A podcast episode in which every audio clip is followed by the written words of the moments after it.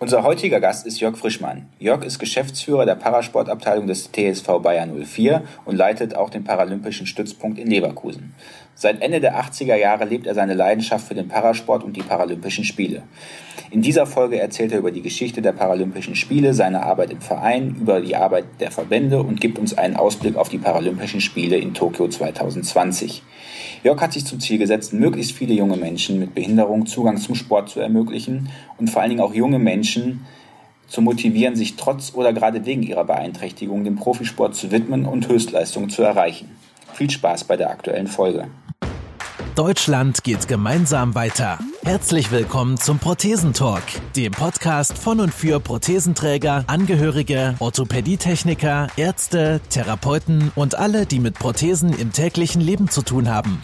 Diese Folge wird präsentiert von der Prothesengemeinschaft. Werde jetzt Mitglied unter www.prothesen-gemeinschaft.de oder lade dir die Prothesen-App in deinem App Store herunter. Jetzt aber erstmal viel Spaß mit der aktuellen Folge. Hallo Jörg Frischmann, wir begrüßen dich heute zum Prothesentalk. Ähm, magst du dich unseren Zuschauern kurz vorstellen? Hallo. Ja, ich bin der Geschäftsführer des TSV für Leverkusen Parasport und auch gleichzeitig Stützpunktleiter am Paralympischen Trainingsstützpunkt äh, in Leverkusen. Mal kurz zu meiner sportlichen Historie. Ähm, ich habe eigentlich nie Behindertensport machen wollen, habe im Nichtbehindertenbereich bis Oberliga Handball mittrainiert, Tischtennis Bezirksklasse gespielt, äh, Rettungsschwimmen gemacht und wollte eigentlich mit Behindertensport nie was zu tun haben. Und dann bin ich irgendwann mal äh, zum Tischtennis dazugerufen worden als vierter Mann, habe gesehen, was im Parasport äh, für tolle Leistungen erbracht werden. Das war dann Ende der 80er Jahre. Ähm, bin dann im Parasport eingestiegen, bin auch über diese Schiene dann hier in Leverkusen als Athlet im Verein gelandet. Und ähm, ja, heute bin ich eigentlich der Verrückteste, der sagt, man soll möglichst vielen jungen Menschen ermöglichen, irgendwann mal bei Paralympics teilzunehmen. Und äh, das ist eine tolle Aufgabe, die wir hier haben.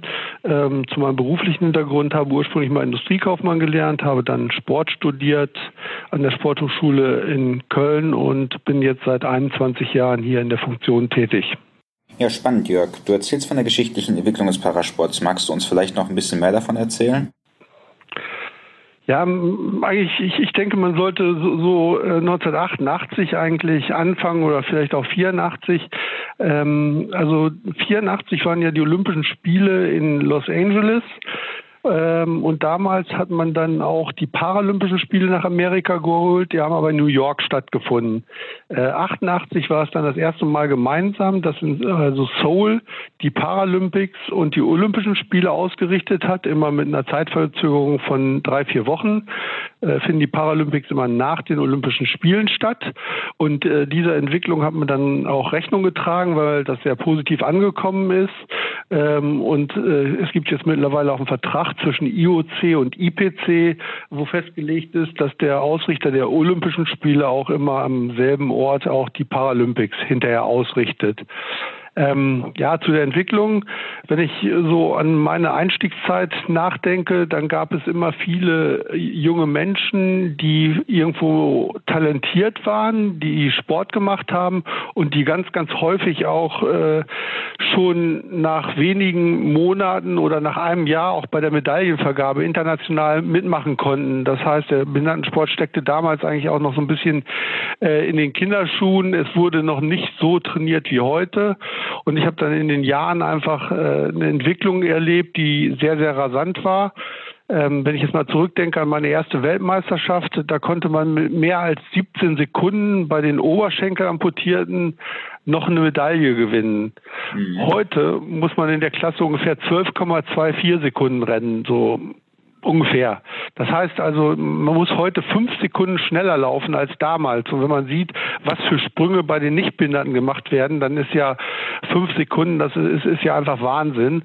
Und heute kommt keine Oberschenkelamputierter daher und sagt, ich stelle mich jetzt auf die Bahn und wäre, werde Paralympicsieger. Sowas war früher möglich, ähm, aber heute nutzen auch die Parasportler, auch speziell die Prothesenträger natürlich, äh, die, die Biomechanik, die, die modernen Trainingswissenschaften und natürlich auch Unternehmen äh, wie, wie beispielsweise Otto Bock, die dann eben auch für die Athleten Produkte entwickeln, mit denen sie mit den Nichtbehinderten eigentlich gleichgestellt sind oder vielleicht sogar noch bessere Leistungen erbringen.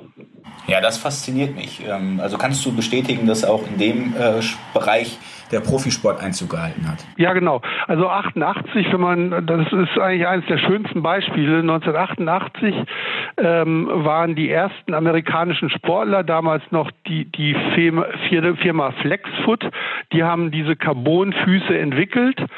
Ähm, und damals gab es dann einen Amerikaner, der zum Entsetzen aller im Weitsprung dann auf einmal mit Prothese anlief. Und äh, bis dato war das eigentlich so, dass die Athleten äh, angehüpft sind und dann mit einem Bein zum Balken kamen und abgesprungen sind. Und dieser Amerikaner rannte nun an, hatte natürlich eine viel höhere Geschwindigkeit und sprang ab. Und das war dann so der Einstieg, dass also auch Oberschenkel amputierte ähm, mit Prothese Sport machen.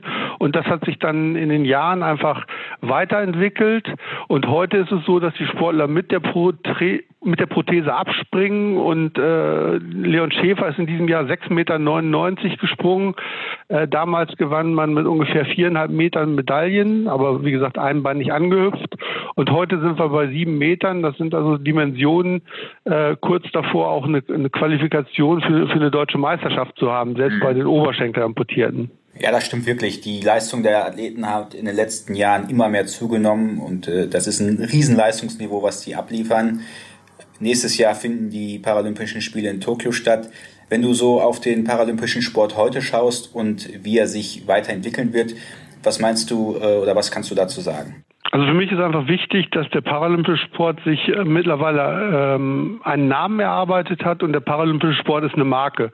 Es gibt immer wieder Fragen, auch wenn ich auf Podiumsdiskussionen bin, ähm, soll man nicht die Olympischen Spiele mit den Paralympischen Spielen verschmelzen lassen? Und äh, da muss ich ganz klar sagen, nein. Also wir sind eine eigene Marke. Der Sport ist auch teilweise anders als der olympische Sport. Und äh, wenn wir jetzt einen Mix aus olympischen und paralympischen Sport machen würden, dann würde es äh, einfach die Dimension sprengen, sprich es müssten noch mal mehr als 4000 Athleten müssten in die Olympischen Spiele zusätzlich integriert werden. Das würde bedeuten, wir müssten größere paralympische äh, olympische Dörfer bauen.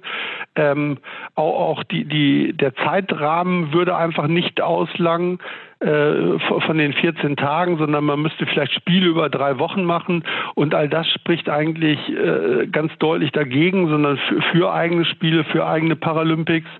Und äh, ich denke, wenn wir in die Olympischen Spiele integriert würden, dann wäre der paralympische Sport da eine Randsportart. Und dadurch, dass wir ein eigenes Event haben, ist dann wirklich für 14 Tage der Fokus auf den Paralympics, auf den paralympischen Sportlern. Und das finde ich einfach ist äh, mega wichtig. Man, man kann natürlich dem Beispiel folgen und auch in der Leichtathletik äh, beispielsweise gemeinsame Wettkampforte machen, dass zum Beispiel die Weltmeisterschaften der Nichtbehinderten vor denen der äh, Behinderten am gleichen Ort sind. Äh, solche Synergien machen sicherlich Sinn, ähm, aber logistisch und auch vom Interesse für den Parasport äh, bin ich ganz klar dafür, diese beiden Sachen auch äh, weiter zu trennen. Da der paralympische Sport, wenn man das sieht, äh, wie, wie rasant er sich entwickelt hat, äh, welche Medienzusprüche äh, wir mittlerweile haben. Also wir sind ja auch mittlerweile in der Süddeutschen, in der FAZ äh, vorhanden.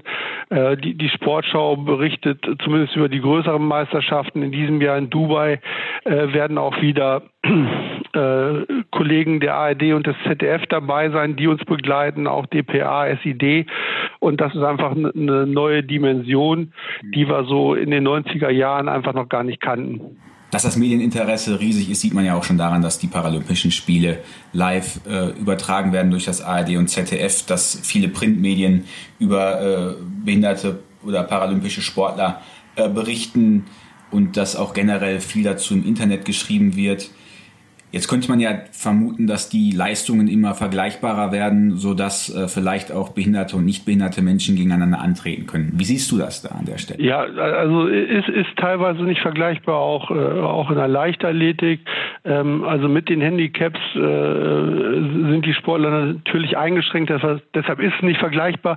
Und nochmal, wenn man das jetzt äh, zusammenfassen würde, die Leichtathletik selber denkt heute darüber nach, ihr Programm zu straffen, äh, dass Werfer nur noch vier Versuche haben, äh, dass man äh, nur noch am besten drei Stunden Programm hat. Und wenn ich jetzt natürlich zwei äh, äh paralympischen und, olympische Leichtathletik in, in ein Programm packe, da, dann werden die, die, die, die Laufzeiten der einzelnen Sessions, die werden ja noch länger und da, damit würde man auch eigentlich gegenüber den Bestrebungen, die aktuell laufen, dem würde man äh, komplett entgegenarbeiten. Also von daher. Verstehe ich. Also weil die ähm, Aufmerksamkeitsspanne wahrscheinlich auch bei den Zuschauern gar nicht so groß ist, dass die ja, sagen, die ja.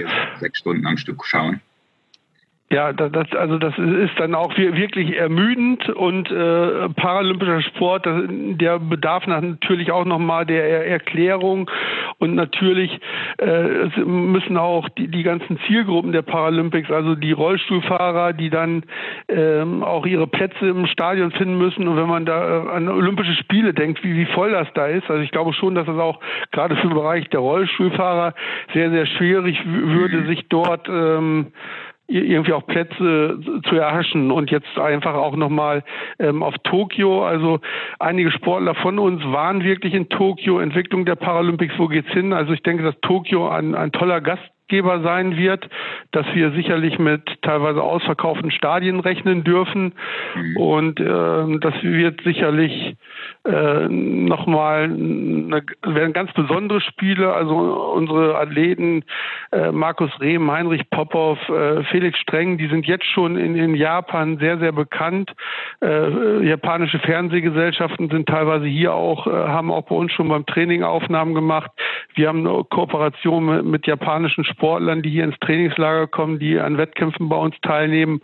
Und das Interesse am paralympischen Sport äh, in, in, Japan ist riesig und deshalb äh, freue ich mich da, glaube ich, auf äh, herausragende Spiele im kommenden Jahr.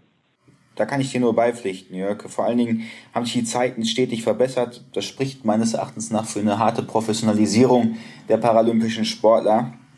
Ich kann mir gut vorstellen, auch als Zuschauer in Tokio den Spielen beizuwohnen. Ähm, zumal die Fernsehsender ARD und ZDF äh, die Spiele mittlerweile sogar live übertragen, sodass man es von zu Hause aus sehen kann. War das 1984 auch schon so? Das war sehr, sehr übersichtlich. Da hat es mal die eine oder andere Meldung gegeben, ähm, aber wir sind ja mittlerweile auf einem Niveau gelandet, wo, sag ich mal, Medaillengewinne, Goldmedaillengewinne auch äh, in den Tagesthemen oder auch in der Tagesschau genannt werden. Und das war was, wo früher nicht dran zu denken war. Früher war man bei der äh, Aktion Sorgenkind und da würde, wurde über den Behindertensport eine Berichterstattung gemacht, äh, wo, wo es auch mehr um die Schicksale ging, nicht um den Sport. Und das muss man einfach sehen heute äh, wollen Parasportler, die wollen nicht, dass über ihr Schicksal berichtet wird. Das kann dabei sicherlich eine Rolle spielen, aber es geht ihnen um die Leistung, die sie bringen. Und wenn man sieht, wie sich diese Leistungen einfach entwickeln, äh, also früher haben sich Behinderte mit manchen Behinderungen gar nicht vor die Haustür getraut und, und heute äh, zeigen sie auch ihre Amputationen, haben bunte Prothesen und äh, bringen herausragende Leistungen einfach. Ja, das klingt super. Ähm Nochmal zurück auf euren Verein. Ihr habt mehrere Abteilungen, ähm, unter anderem Profisportbereich. Kannst du uns da noch ein bisschen mehr zu sagen? Und vor allen Dingen, was uns auch brennend interessiert, wie komme ich da überhaupt hin? Also wir sind eigentlich ähm, im Parasport, sprich im Leistungssport, sind wir in, in drei Sportarten aktiv. Also es hat sich auch äh, sehr bewährt, dass man nicht alles macht. Also der Verein hat in der Vergangenheit sehr, sehr viele Anfragen auch von anderen Gruppen gehabt, die sich gerne auch hier dem Verein angeschlossen haben hätten. Ähm, aber es ist einfach so, dass man für sich selber dann ja zur Konkurrenz wird. Der Behindertensport hat ganz, ganz häufig ein Nachwuchsproblem. Und wenn ich jetzt in einem Verein, ich sag mal, sieben oder acht Sportarten ansiedel, dann versucht der eine vom anderen immer die Leute rüberzuziehen oder so. Und von daher äh, haben wir uns damals entschieden, die beiden wichtigsten Individualsportarten des paralympischen Sports, nämlich Schwimmen und Leichtathletik zu machen, ähm, ergänzt um eine äh, Mannschaftssportart und das ist halt Sitzvolleyball. Das heißt, bei uns geht es vorwiegend um Menschen mit Amputationen, aber auch Nichtbehinderte, die diese Angebote teilweise wahrnehmen, also wirklich auch inklusiv. Ähm, und ähm, wie gesagt, also Sitzvolleyball ist einfach eine Sportart, die äh, sehr, sehr interessant ist. Also es ist ein sehr, sehr schnelles Spiel, äh, eines der schnellsten Mannschaftsspiele der Welt, weil das Netz ist nur 1,15 Meter hoch und die äh, Spieler haben halt nur sehr, sehr wenig Zeit dabei zu re reagieren. Äh, dann Schwimmen ist natürlich für jeden Behinderten, jeder Behinderte kommt nach, gegebenenfalls nach einem Unfall oder sowas mit dem Medium Wasser in Verbindung und macht da vielleicht nach dem Unfall seine ersten Schritte und deshalb macht das für uns auch einfach Sinn, den Bereich Schwimmen sowohl im Reha-Sport als auch im Spitzensport dann einfach auch fortzuführen. Und das dritte Standbein, das ist un unsere Formel 1, sage ich mal, ist natürlich äh, die Leichtathletik und äh, haben mittlerweile bei Paralympischen Spielen äh, 82 Medaillen gewonnen als Verein. Äh, das ist weltweit, glaube ich, äh, unerreicht. Also ist ein äh, toll hier in diesem Verein zu arbeiten. Natürlich hat das auch seine Historie. Die Bayer AG fördert den Behindertensport seit mehr als 60 Jahren und äh, hat auch eigentlich die Förderung noch ausgebaut. Ist parallel ist die Bayer AG äh, Partner des Deutschen Behindertensportverbandes, hat auch eine, eine, eigene Stiftung im Bereich Behindertensport, die Herbert Grünewald Stiftung. Ähm, und damit haben wir hier äh, sehr, sehr gute Möglichkeiten. Äh, ich habe vor 20 Jahren die Behindertensportabteilung als erster hauptamtlicher Mitarbeiter übernommen. Bis dato wurde die ehrenamtlich geführt und heute arbeiten bei mir äh, vier Trainer äh, hauptamtlich, 450 Euro Kräfte noch zusätzlich, die die Sportler betreuen. Und äh, speziell in, der, in, den vergangenen Jahren haben wir einfach gemerkt, also ähm, der Spitzensport ist schon un, unser Aushängeschild, aber wir merken einfach, dass auch Leute zum Sport kommen, die, die wir irgendwo auffangen müssen, die wir abholen müssen. Und wir haben ja oben mit der Firma APT ähm, ein Orthopädieunternehmen auf unserer Anlage, wo auch Sportler aus aller Welt uns um darum beneiden. Ich sag mal, eine Prothese geht kaputt, man kann da oben hingehen, die Prothese wird repariert. Das, mhm. das gibt es sonst auch äh, auf, auf der Welt nicht. Und auch von da kam einfach die Rückmeldung, äh, wir müssen ein Sportangebot haben für Menschen, die nicht unbedingt Leistungssport machen wollen oder die, die einfach Zeit brauchen, ähm, zu überlegen, ob sie Leistungssport machen wollen. Und von daher haben wir jetzt eine sogenannte Prothesengruppe ähm, eröffnet, die, wo dann Leute, die einfach laufen wollen, äh, sich treffen und da gemeinsam mit den Trainern an der Fitness gearbeitet wird. Und die jetzige Gruppe, die besteht aus fünf Leuten. Wir können da natürlich deutlich mehr Leute noch gebrauchen. Aber die Gruppe, die jetzt da ist, die möchte im kommenden Jahr, der eine oder andere davon möchte im kommenden Jahr auch schon einen Halbmarathon laufen. Also das sieht, äh, ist zwar Breitensport, aber man sieht, die sind auch ambitioniert, die haben Ziele. Äh, Leute, die da hinkommen, haben im ersten Schritt, können sie gerade mit ihrer Prothese laufen, machen da aber dann auch, ich sag mal, von der G-Schule übers Laufen bis hin zur Fitness äh, trainieren die alles. Und das Ziel ist dann halt für den einen äh, irgendwann mal fünf Kilometer zu laufen, der eine will überhaupt mal wieder joggen. Ähm, und wenn es dann den einen oder anderen gibt, der hinterher aus dieser Gruppe in den Leistungssport geht, äh, dann haben wir viel gewonnen. Und das gleiche Modell in ähnlicher Art gibt es äh, im Nachwuchsbereich auch. Wir haben unsere in Anführungsstrichen Freitagsgruppe, wo junge Menschen, die auch Amputationen haben, wo, wo die dann einsteigen zeigen, wo sie gemeinsam mit Nichtbehinderten in, in einer Gruppe sind, äh, gemeinsam trainieren. Die machen halt das mit, was sie können. Und das ist einfach auch eine Geschichte, die man, an der man in der Zukunft arbeiten muss. Man muss Vereine finden, äh, die bereit sind, eigentlich wie wir, auch behinderte Menschen aufzunehmen. Und da ist das A und O, dass man natürlich äh, Menschen oder Übungsleiter entwickelt, äh, die auch keine Angst davor haben, mit jemandem mit einer Prothese zu arbeiten. Mhm. Und das ist, denke ich, für, für die Verbände eine ganz, ganz große Herausforderung, das Thema Behindertensport äh, in die Übungsleiterausbildung hineinzutragen. Wo liegt denn das Problem? Gibt es nicht so viele Vereine in Deutschland oder ist das einfach noch nicht organisiert genug? Es, es gibt kaum Vereine, äh, die das anbieten. Ähm, das schönste Beispiel ist vielleicht Johannes Flors. Ähm, der irgendwann mal zu uns gekommen ist. Äh, da ging es erstmal ums, äh, ums Thema Prothetik. Auch da unser Partner Otto Bock hat dem Johannes damals ermöglicht. Also sein Problem war eigentlich, er hat Schäfte gehabt, brauchte aber Federn, um laufen zu können. Dann haben wir ihm äh, die, diese Federn besorgt. Sein Orthopädiehaus hat ihm diese Federn runtergebaut. So, und dann hat der Johannes gesagt, ähm, kannst du mir mal helfen, einen Verein zu finden, wo ich jetzt trainieren kann. So, ähm, ich komme hier nicht weiter. Dann hat er zahlreiche Telefonate im Braunschweiger Raum damals geführt, ähm, ist nicht weitergekommen. Und dann habe ich bei der Kreisvorsitzenden des Leichtathletikkreises Braunschweig angerufen und habe gesagt, ich habe so einen jungen Sportler, der hat zwei Prothesen, der möchte einfach nur in der Trainingsgruppe mittrainieren. Mhm. Ähm, und ist bisher in Braunschweig da einfach gescheitert. Und dann hat sie sich darum persönlich gekümmert, hatte dann damals bei Antrag Braunschweig äh, so eine Gruppe gefunden, ähm, in der er mittrainieren konnte. Und die damalige Übungsleiterin, die sagt heute, Johannes ist das Beste, was meiner Gruppe passieren konnte. Ne? Aber am Anfang hatte sie auch natürlich viele Fragen und ist dann eben auch auf unsere Trainerin zugekommen, hat sich mit unseren Trainern darüber unterhalten, äh, was das Trainieren mit einer Prothese ausmacht. Und äh, da haben viele Übungsleiter einfach Angst davor, genau wie Lehrer in der Schule Angst davor haben, wenn sie ein behindertes Kind haben und äh, sagen mal, ein behindertes Kind mit Prothese, dann sagen die Lehrer natürlich, äh, setz dich da mal hin.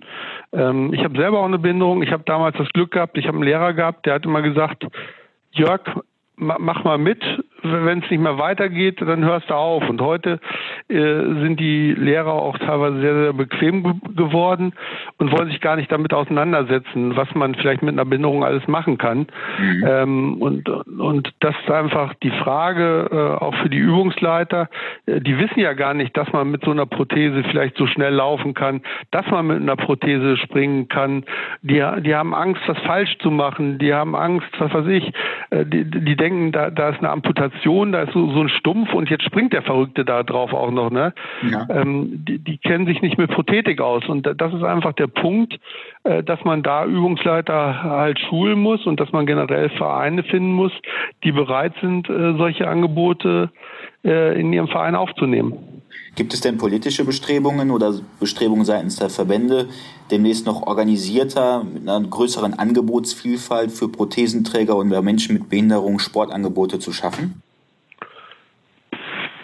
Ja, ja, es gibt, es gibt Bestrebungen. Es gibt auch vom, vom Deutschen Behindertensportverband äh, Bestrebungen. Also im Schwimmen sind wir da relativ weit, dass der Parasport da in die äh, Trainerausbildung mit aufgenommen wird. Aber äh, der Behindertensport sind nun mal auch, äh, was weiß ich, äh, zumindest nahezu 30 paralympische Sportarten. Das heißt, man muss am Ende des Tages eigentlich mit 30 unterschiedlichen Verbänden sprechen, wie ich das Thema Parasport äh, dort verankere und äh, das ist äh, schon, kann man sagen, eine, eine, eine gesellschaftliche Aufgabe, dass also die, generell die Behinderten äh, in, in den Sport äh, des DOSB zu integrieren und teilt, aber auf der anderen Seite muss man natürlich auch sehen, dass teilweise kommen junge behinderte Menschen kommen zu uns und die wollen bei uns Sport machen, weil sie bei den Nichtbehinderten nicht mehr zurechtkommen, weil die ihnen weglaufen, sie zu langsam sind.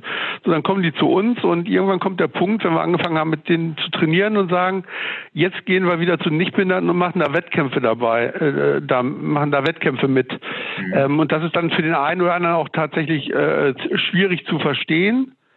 Ähm, aber wie gesagt, das ist ein, ein, schwieriger Prozess. In der Leichtathletik waren wir früher schon mal viel, viel weiter. Äh, da hat es Demo-Wettkämpfe gegeben, äh, ob bei den deutschen Mehrkampfmeisterschaften beim ASV Köln. Und ich glaube einfach, dass man auch auf normalen Regelsportfesten, äh, die Holländer machen uns das im Schwimmen sehr, sehr gut vor, dass man da Wettbewerbe für Menschen mit Handicap auch, auch, auch einbauen kann. Und äh, viele Behinderungsarten, ob nun Lernbehinderte, Amputierte, Spastiker, die können auch auch in, in Regelgruppen mitmachen. Mhm. Bloß wie gesagt, äh, man muss den Übungsleitern am Ende des Tages die Angst nehmen, dass das irgendwas äh, ganz Kompliziertes ist oder dass das äh, ja, ähm, sehr, sehr schwierig ist. Die, die Angst muss man ihnen nehmen und äh, dazu hilft das natürlich, äh, desto mehr der Behindertensport in die Öffentlichkeit getragen wird, dass man Berichte darüber macht, wie ein Felix Streng mit äh, Leuten auf Olympianiveau gemeinsam trainiert, dass sowas alles möglich ist. Und dann kann man sicherlich auch Vereine gewinnen, die das wollen. Aber am Ende des Tages hängt es immer von den handelnden Personen ab. Ich kann das keinem Verein aufdiktieren. Man, man, man muss davon überzeugt sein, dass man das will. Ähm, wenn ich jetzt mal den, den Sprung mache, auch zu Menschen mit geistiger Behinderung. Ähm, wir, haben hier eine tolle Judo-Gruppe und mittlerweile ist es so, dass im Judo man versucht, die Menschen mit geistiger Behinderung, einige von denen so, sogar in der Bezirksliga kämpfen zu lassen.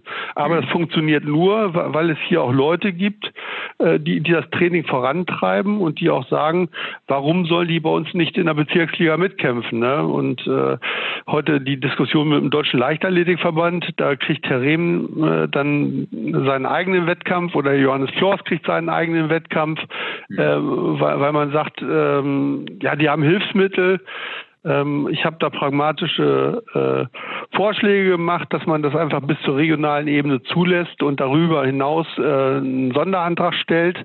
Ähm, und, und das ist abgelehnt worden. Und früher waren alle begeistert, wenn Sportler von uns sich den Wettkämpfen mit Nichtbehinderten gestellt haben. Die haben mich auch mich persönlich immer gefragt, wie machst du das mit deiner Hand? Dir fehlen ja vorne die Finger und du stößt die Kugel trotzdem 15 Meter weit. Da waren Leute davon begeistert. Und heute hört man, pass auf, der hat eine Prothese, der hat einen Vorteil. Also das ist schon Hanebüchen irgendwo. Da fehlt jemand ein Bein und man sagt, der hat einen Vorteil. Also ja.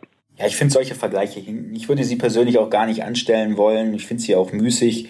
Äh, Fakt ist, dass Sportler, ähm, gerade auch Hochleistungssportler, in ihren Disziplinen, ob behindert oder nicht behindert, äh, Leute dazu motivieren oder sogar inspirieren äh, können. Und das ist das Einzige, was meines Erachtens nach zählt. Ihr seid ein Paradebeispiel für die Integration von behinderten Sportlern mit äh, entsprechenden Angeboten. Ihr habt aber auch neben der Leistungssportabteilung, die du vorhin schon erwähnt hattest, auch einen Bereich für, äh, sagen wir mal, normale Sportler mit Behinderungen die sich immer montags und donnerstags um 19 Uhr bei euch äh, in Leverkusen treffen. Wir haben im Tipp der Woche am 1.10. davon berichtet. Und ja, ich glaube, dass du dich wahrscheinlich auch über weitere zahlreiche ähm, Teilnehmer an eurem Sportangebot freuen wirst. Da würden wir uns natürlich freuen. Und äh, es ist zwar schon ein Blick weit voraus, wer wirklich mal Weltklasse-Athleten live vor Ort leben will und äh, der vielleicht nicht im kommenden Jahr äh, die Möglichkeit hat, nach Tokio zu fahren, wird im Sommer sein. Am 3.7. wird es wieder unser integratives Sportfest geben. Genau da machen wir das nämlich. Da starten Behinderte und Nichtbehinderte äh, gemeinsam in einem Wettkampf. Ein Sportfest, das sich jetzt über mehr als zehn Jahre etabliert hat, wo Sportler aus Kanada, Australien, Amerika hierher kommen wo Jahr für Jahr Top-Leistungen gebracht werden. Und das ist sicherlich eine Möglichkeit, wenn man nicht nach Tokio fährt, trotzdem paralympischen Sport auf höchstem Niveau hier live vor Ort zu erleben. Ja, vielen Dank, Jörg, für deine Einblicke in die Vereinsarbeit, äh, deine Sicht auf den paralympischen Sport und vor allen Dingen auch dein persönliches Engagement. Ich würde dich gerne einladen, nächstes Jahr wieder am Prothesentalk teilzunehmen mit vielleicht ein, zwei deiner äh, Athleten und dann hoffentlich auch nach erfolgreichen Paralympischen Spielen. Das kriegen wir sicher hin und wir freuen uns dann nach Tokio äh, dann vielleicht auch mit Athleten, die hoffentlich dann erfolgreich waren, im Prothesentalk dann dabei zu sein. Das hoffe ich auch. Vielen, Vielen Dank. Dank. Und äh, dann bis nächstes Jahr. Okay, danke. Vielen Dank, dass du wieder mit dabei warst. Die Folge wurde präsentiert von der Prothesengemeinschaft. Bewerte diesen Podcast und empfehle ihn deinen Freunden und Bekannten. Aber schalte vor allem auch nächste Woche wieder ein zu einer neuen Folge des Prothesentalks.